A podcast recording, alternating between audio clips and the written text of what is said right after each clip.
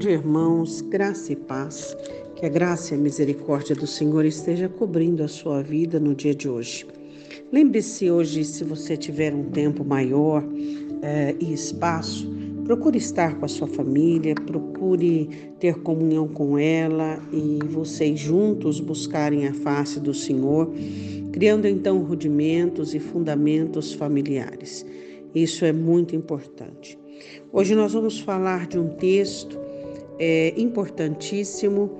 É, o Senhor diz em sua Escritura que nada vem em nossa vida maior do que aquilo que não aguentamos ou suportamos.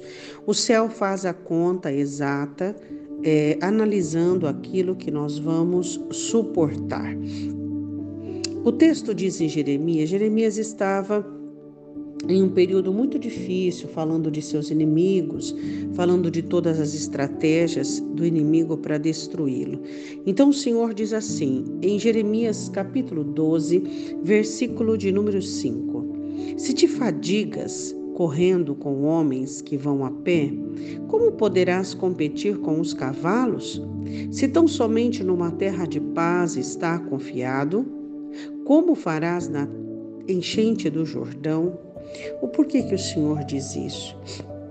O Senhor estava explicando para Jeremias que Deus havia planejado para Jeremias situações muito piores do que aquelas, situações das quais ele ainda não tinha vivido.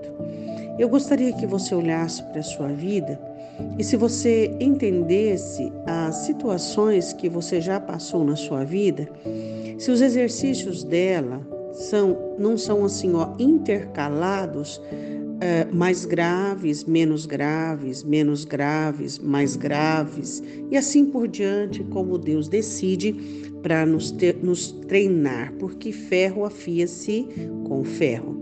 Então o Senhor olha para Jeremias e explica, dizendo o seguinte: olha, se você está cansado com esse problema, com essa situação, que dirá com uma situação pior, o que, que vai ser de você?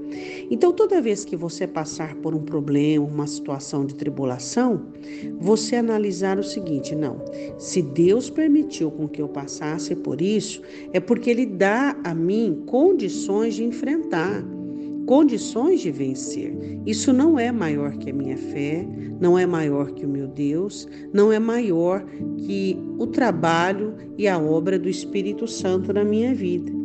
Então nós temos que entender isso. E ainda o Senhor diz assim: olha, se você está assim, né, tão é, cansado numa terra de paz, que dirá é, na enchente do Jordão, ou seja, é, quantas vezes nós achamos que as nossas situações são as piores, são as terríveis, né? E nós sabemos que existem situações piores do que estas. É, essa maximização tanto do que a gente vive, quanto da situação, quanto do nosso estado, toda essa maximização, ela é projetada pelo diabo. Por quê? Porque quando nós aumentamos as coisas ou nos sentimos menores do que as coisas, porque às vezes nós aumentamos, às vezes nós nos diminuímos. Nós fazemos esse exercício. Ora, nos diminuímos diante dos problemas, ora aumentamos os problemas. Então, quando nós fazemos esse exercício, o que, que acontece conosco? Nós vamos nos distanciando da fé, nos distanciando da palavra, nosso coração vai endurecendo, a nossa alma vai enrijecendo e assim nós vamos entristecendo. Então, isso é muito importante para nós entendermos a estratégia que Satanás trabalha e nos indispormos, todos nós, contra essa estratégia maligna. Oremos, Pai. Em nome de Jesus, nós te pedimos que o Senhor nos ajude, nos dê graça, nos dê paz, nos dê equilíbrio, não permita que percamos a consciência, mas que o equilíbrio e a sobriedade do Senhor esteja acima. Ó Deus, eu te peço por aqueles que estão passando momentos difíceis e que estão sendo tentados, ó Deus, a sucumbir, a desequilibrar, a sofrer demasiadamente. Eu te peço que o Senhor venha socorrê-los, Pai em nome do Senhor Jesus. Amém?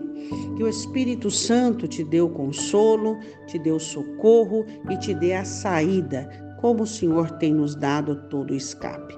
Um ótimo dia, Deus te abençoe, em nome de Jesus.